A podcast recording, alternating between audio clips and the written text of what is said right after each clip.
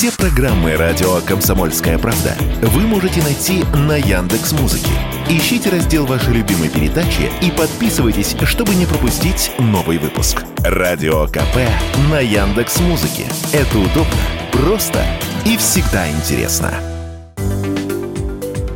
Возможность подключить дроны к сотовым сетям сейчас обсуждают на уровне Госкомиссии по радиочастотам, профильных ведомств и мобильных операторов, сообщают «Известия». Сотовые операторы обеспечивать связью системы управления полетами дронов готовы, но в случае, если устройства будут оснащены их сим-картами или электронными симками. Предполагается, что это позволит создать бесперебойную систему управления дронами, так как сотовые сети охватывают огромные территории. Это даст возможность осуществлять множество функций, объяснил Радио КП эксперт рабочей группы «Аэронет» Эдуард Эдуард Багдасарян.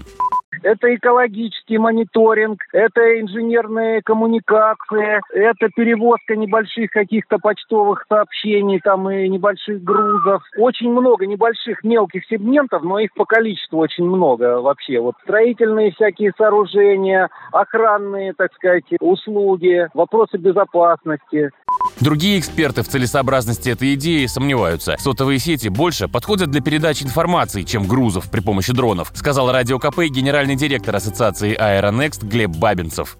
Во-первых, мобильная связь даже в зоне уверенного приема не обладает той степенью надежности, которая требуется для авиационной электросвязи. Во-вторых, это тупиковая стратегия организовывать связь и наблюдение через землю. Есть спутниковые технологии с большим охватом, с меньшей стоимостью и без всякой уязвимой наземной инфраструктуры. Наши гражданские БВС сегодня активно идут на экспорт и используются в разных специальных задачах. Если мы пряжемся якорями к земле, ну не развиваться, не защищать родину мы не сможем. В-третьих, нет и не будет никаких БВС только для города или только для загорода. Любые беспилотники, они они применяются повсеместно и должны уверенно быть на контроле в любой точке применения. Поэтому они все будут оборудованы стандартно, однотипно, и для радиокомандной линии это будет не мобильная сеть. Мобильная сеть применима, возможно, только для передачи данных с полезной нагрузки фото, видео и так далее.